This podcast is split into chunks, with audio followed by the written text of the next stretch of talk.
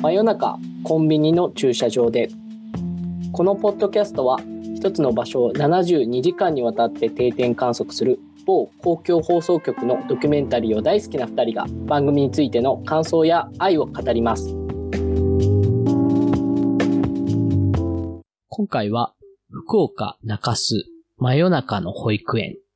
ということで、えー今回も過去回2016年の11月に放送された回になっています。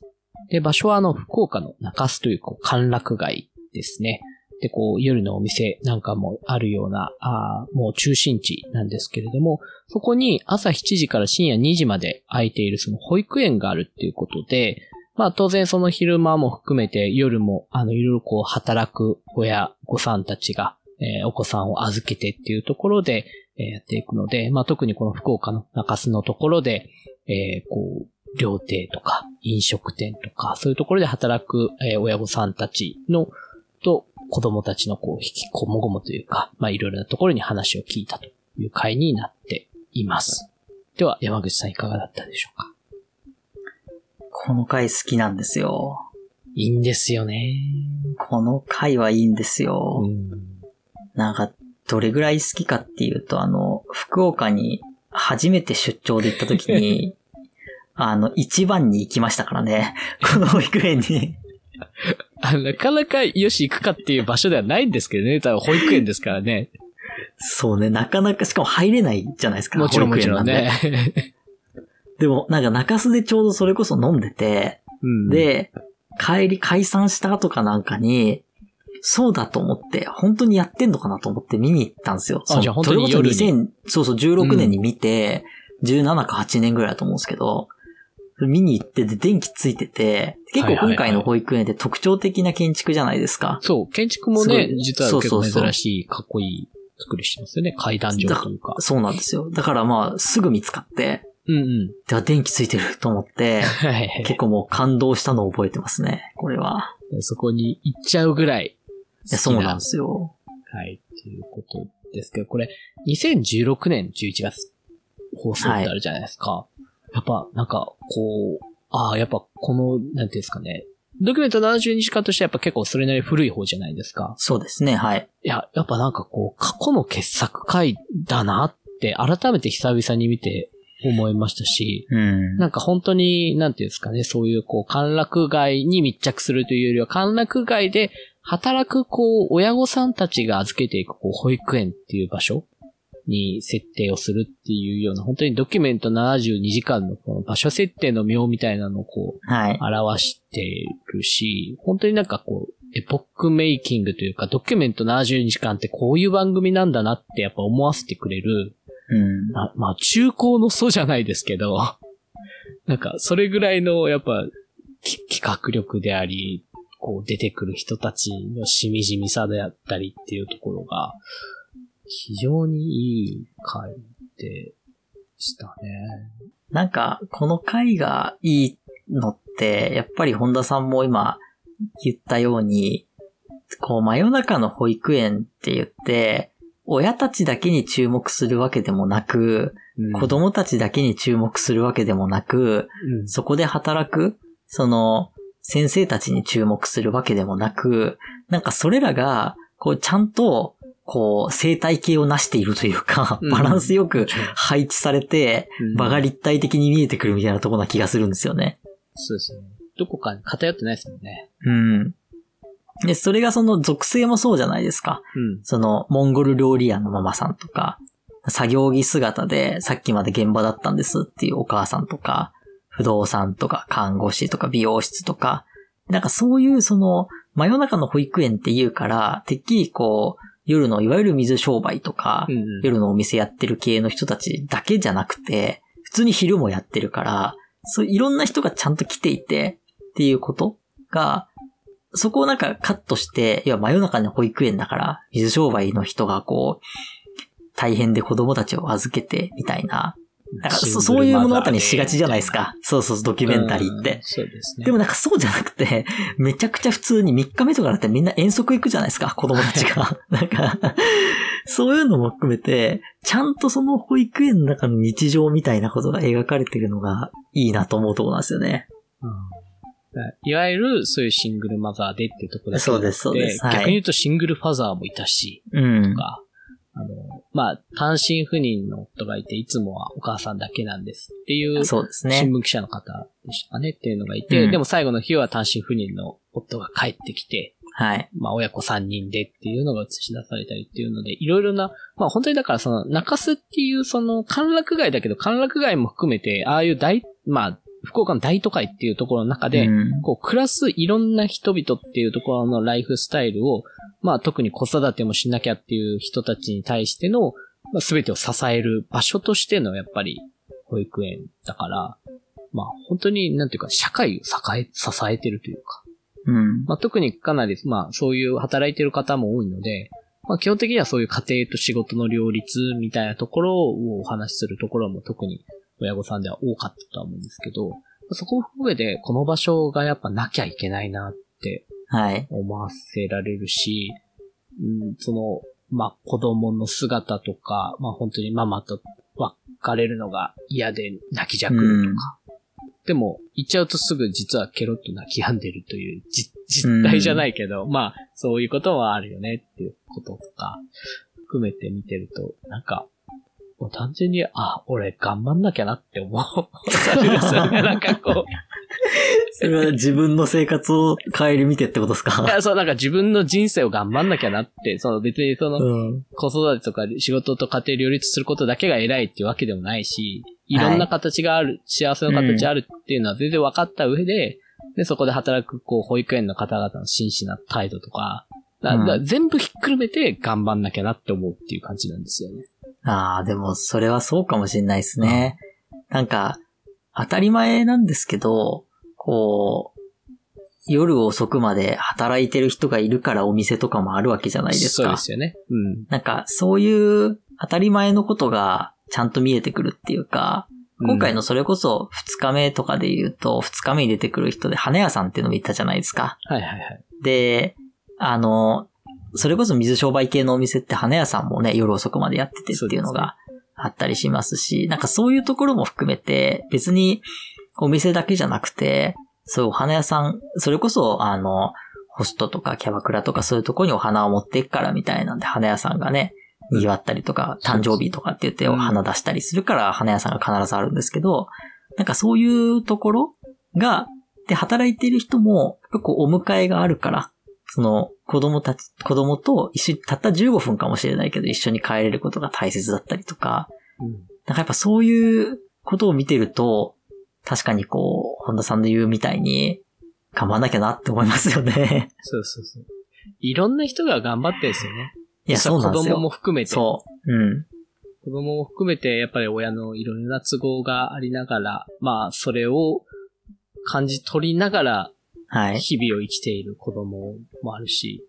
まあ、あとはやっぱあの、遠足の時の、あの、キャラ弁お母さんが作ってくれたんだけど、ケンくんですね。そう、ケンくんね、はい。あの、自分でこう開けたら、まあ、海苔が崩れちゃって、大好きなミニオンが崩れるわけですよね。で、それをこう、遠巻きに、こう映し出されて、ケンくんがこう、泣き崩れるというか、はいそ。のしかも、ウェーとかじゃなくて、もうなんか落ち込むんですよね。なんか静かにね。そう、はいこうこの世の終わりだ、みたいな感じで。うん。あ、で、お母さんが迎えに来た時はもう、うん。疲れて寝ちゃってるみたいな。なんか、ああいうのをなんか、まあ、普通のこうテテレビだったらっていうのもあれですけど、ああいうのだったらどうしたのとかって聞くじゃないですか。そうですね。崩れちゃったみたいなのを撮りたいから、やっぱり。はい。だけどあれは遠巻きに静かに見て、ケン君が崩れ落ちる姿を、こそうナレーションもなく流すっていう。あれすごいいいいっすよね。あれなんか本当日本映画館やばいですよね、いや、そうそう、あれもね。邦画みたいなね。邦画の、なんかああいうこう、別に背中で語ってるわけじゃないですけどう、ん。あ、本当にあの姿だけで、すべての彼の感情がわかるじゃないですか。そうそうそうそう。本当に楽しみにしてたんだなとか。うん。で、なんかそれで、その後にお母さんがお迎えに来て、で、なんか崩れちゃってごめんね、みたいな言うじゃないですか。はいはいなんかそれを含めて別に、なんかごめんねって言うけど別にお母さんもその悪いわけではなくわけで、はない、まあたまたま別にお弁当、当の蓋にくっついちゃってしまったっていうだけであって、うんじゃないですか。でもなんかそのごめんねって思う心こそが尊いみたいな話あるじゃないですか。いや、そうなんですよね。それはね、そのなんか一連の流れが本当になんか5分、5分も満たない間に詰まってるっていうのがすごいですよね、この回は。そうそうそうね、途中、ケン君もその、お母さん迎えに来るときに、はいピンポンってチャイム鳴るたびに、自分のお母さんかなって思うけど違うって。で、く実際のその自分のお母さんが来た時にはもう疲れて寝ちゃってるっていう。いや、そうですよね。なんか、ななもう実際はああいうのが本当に毎日繰り広げられてるわけじゃないですか。はい実際のそうですよ3日間だけじゃなくて。ほ他にも本当にはい。帰り際1時うん間イヤイヤ期になっちゃってて、1時間みっちり遊ばないと帰らないって女の子もいましたけど。い若葉ちゃんね。あれ。ねあれ若葉ちゃん。が全部名前覚えてますね。はい。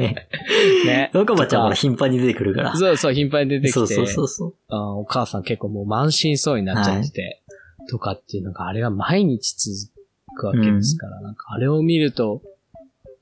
いやー、頑張んなきゃなって思うっていう。いや、ほんとそうっすよね。日々を生きてるっていうのがすごくわかる3日間なんですよね。いや、そう。なんか、たった3日しか密着してないじゃないですか。72時間で言っても。うん。で、他のドキュメンタリーの方が、正直密着時間は長いんですよ。長いですね。うんだけど、なんか3日間だからこその、その、切り取られていない部分の余白みたいなのをすごい感じさせる回だなと思うんですよ。うん。こういう生活が、おそらくその前の日も、そしてその今回密着したその翌日も、そこからしばらくの間続いてるのかもしれないと。ね。で、うんただでもそういう時期も結局保育園卒業したりしたらなくなっちゃうかもしれないみたいな話とかも含めて、なんかすごくこう、いろんなことを想像させる余白がありますよね。余白は本当に過度に説明しないいや、そうなんですよ。やっぱ何があったかとか、うん。逆にお仕事の方でもどんな今辛い現状っていうのがあるのかとかっていうのもあるんだろうなとは思うけど、具体的には説明はされてないっていうところがすごくよくわかるので、いやー、これ、かなりやっぱ傑作だなと思うんで、いやー、いい回ですよ。うんやっぱ2016年にこういうのがあって、はい。やっぱりあの、まあ、本当当時も見てましたけど、はい。やっぱこれす、この番組好きだよなって思わせる。その、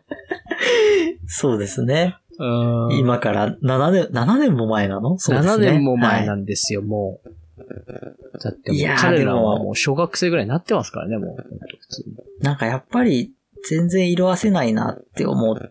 ていて、うん、で、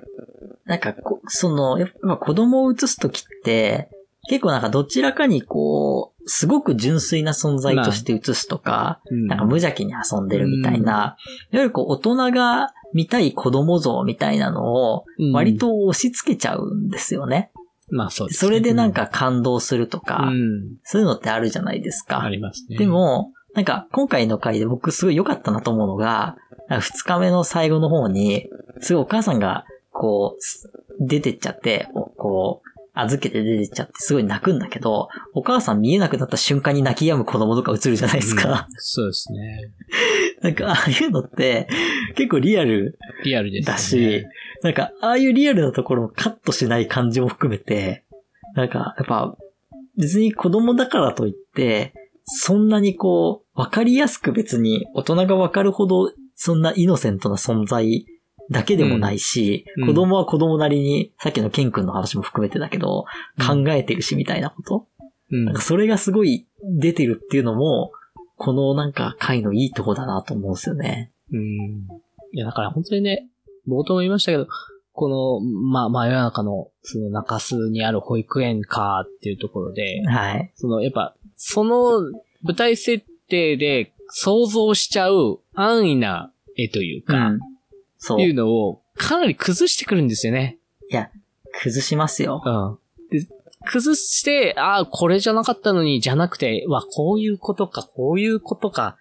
あ、そういうこともあるよなっていうのがずっと続いていくというか、うん。それが一つはそういう、こう、親御さんのいろんな職業で、この中洲の町自体がいろんなことで成り立ってるっていうのもあるし、うん。その親子の関係性というか、ここで見えてくる子供が、まあ純粋なだけではないというか、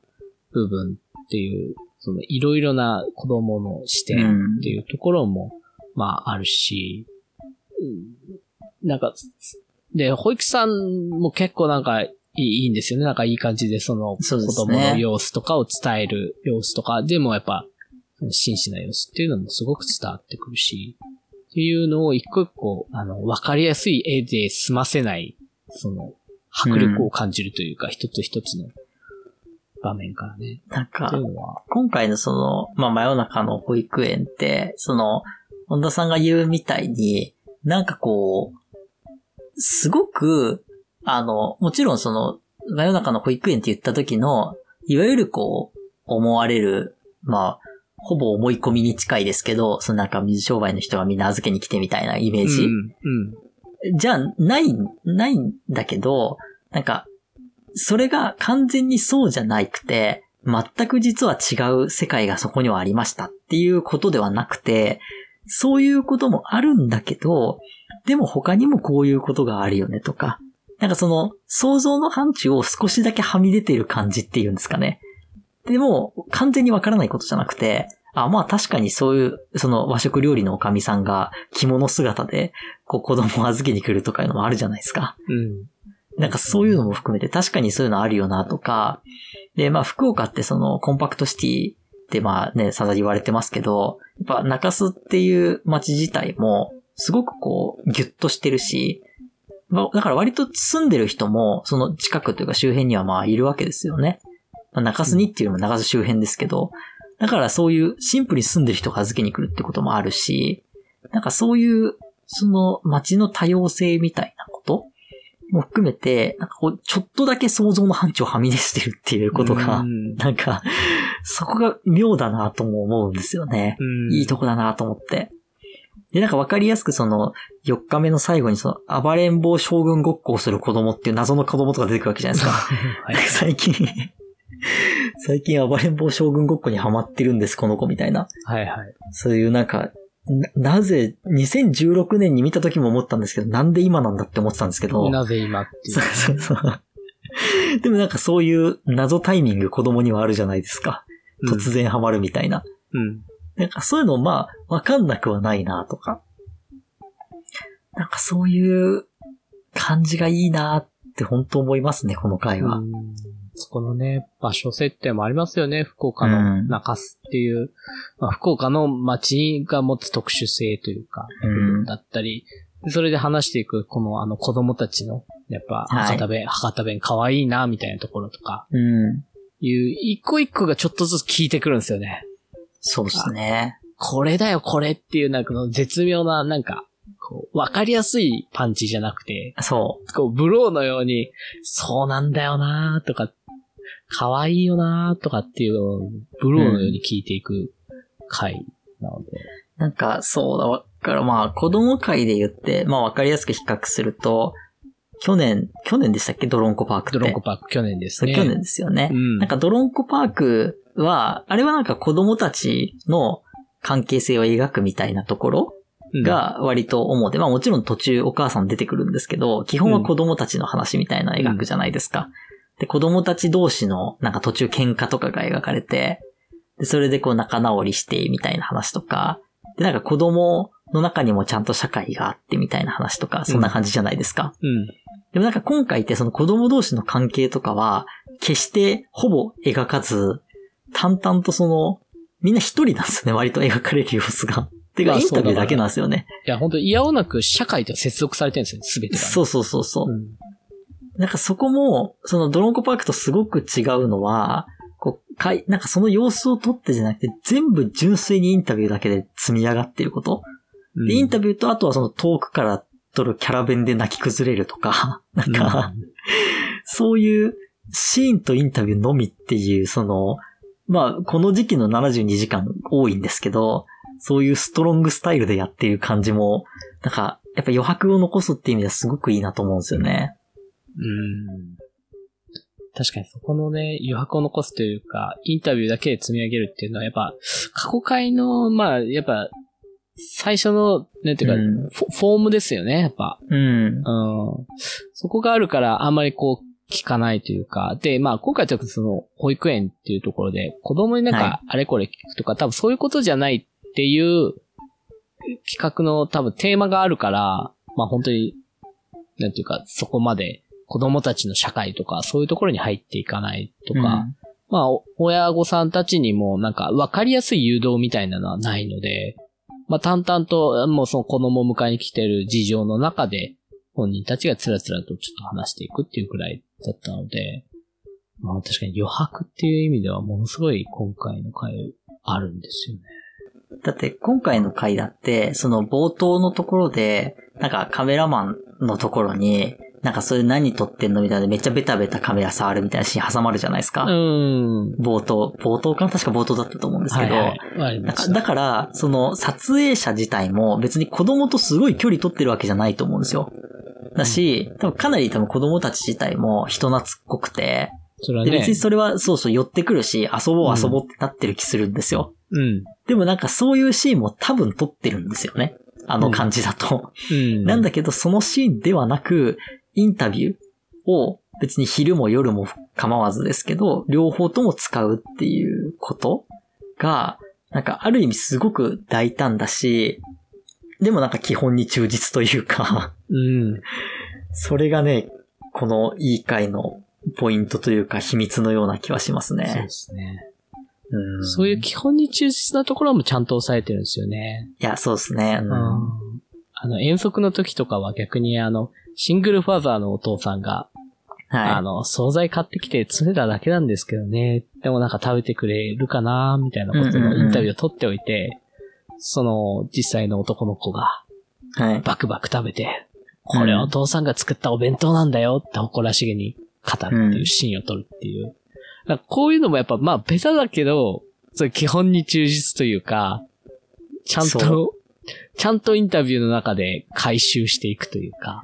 なんかそれも。そう、あれじゃないですか、その、なんか、まあ、なんていうの？たかがお惣菜、お惣菜、されどお惣菜みたいなとこあるじゃないですか。うんうん。結局、そのお父さんがやっぱり子供のために選んだっていうことがすごく重要であって、別にそれがね、お惣菜だからとか手作りだからとか、もちろんそこになんていうの手作りな手作りなりのそうそう意味はあるんだけど、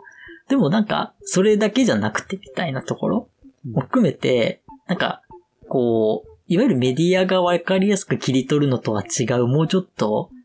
リアルというか、実際別に惣菜詰めることもあるよなとか、別にそれが必ずしも悪いことじゃないよなとか、なんか別にそこに思いがこもってればいいんじゃないかみたいな話とか、含めて、なんかそういうのがすごく伝わるから、もう終始いい回ですよねしか言ってないこの回なんですけど、いい回なんですよ。はい。あの、過去の傑作会は、はい。毎回上げて、上げるたびにもう、はいあの、いいんですよ。これがいいんですよしか言ってないっていう。大体それしか言ってないっていう回ですからね。はいそれ、それしか言ってないく短く終わっちゃうんですけど。はい。ね。まあ、今回もそういうところで、傑作会ということでした。はい。もう見てください。はい。はい。今回は以上となります。はい。ありがとうございました。ありがとうございました。